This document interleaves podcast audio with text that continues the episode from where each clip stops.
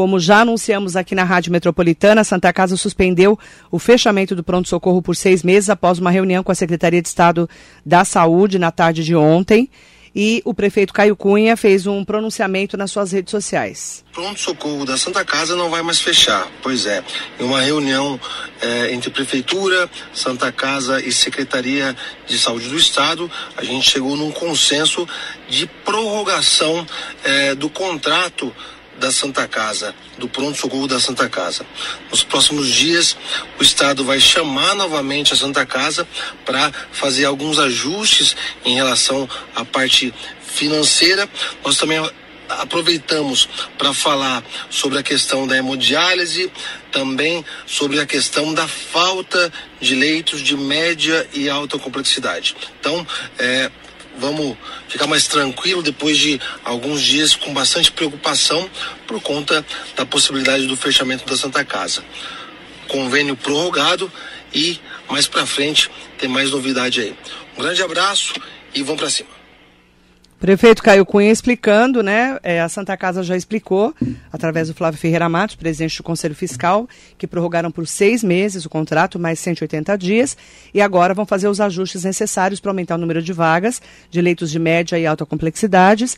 E também falou sobre o problema da hemodiálise, que nós temos aí cerca de 50 pacientes, tá? Entre 40 e 50 pacientes que estão aguardando na fila para fazer hemodiálise aqui na região do Alto Tietê. E mais de 30 estão internados no Luzia de Pinho Melo, porque precisam ficar internados para fazer hemodiálise dentro do Hospital Luzia de Pinho Melo.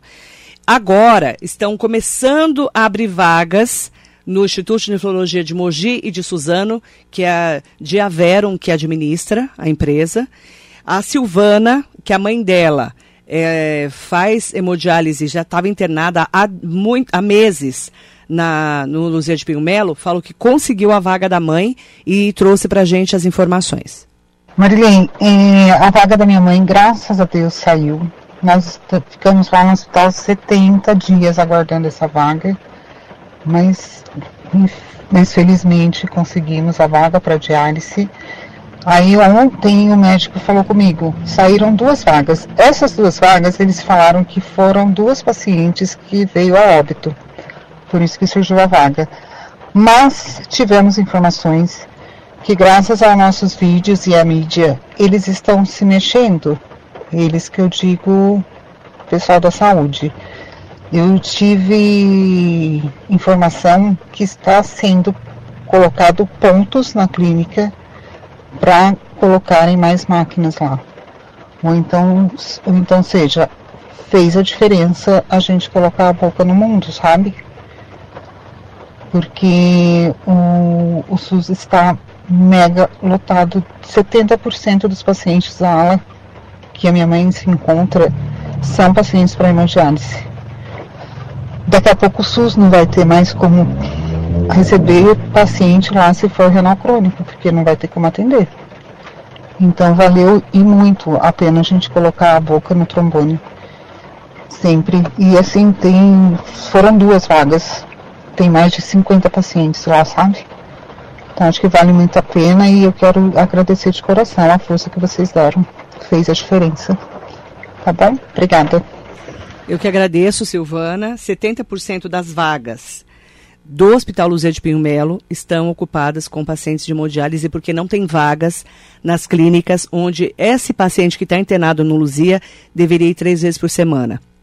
Segundo o prefeito Caio Cunha, esse foi um dos destaques também de ontem da reunião com o Dr. Eleus Espaiva, secretário de Estado da Saúde. O governo do Estado de São Paulo precisa ampliar o número de vagas. A informação que a rádio recebeu, eu recebi de pessoas extraoficialmente, é que eles estão tentando abrir 30 vagas para desocupar o Luzia de Pinho Melo e colocar nos institutos de Mogi e de Suzano. Agora, temos duas vagas que foram abertas. A, a Vanessa Silva também conseguiu uma vaga. Vamos ouvir. Realmente mesmo, saiu duas vagas.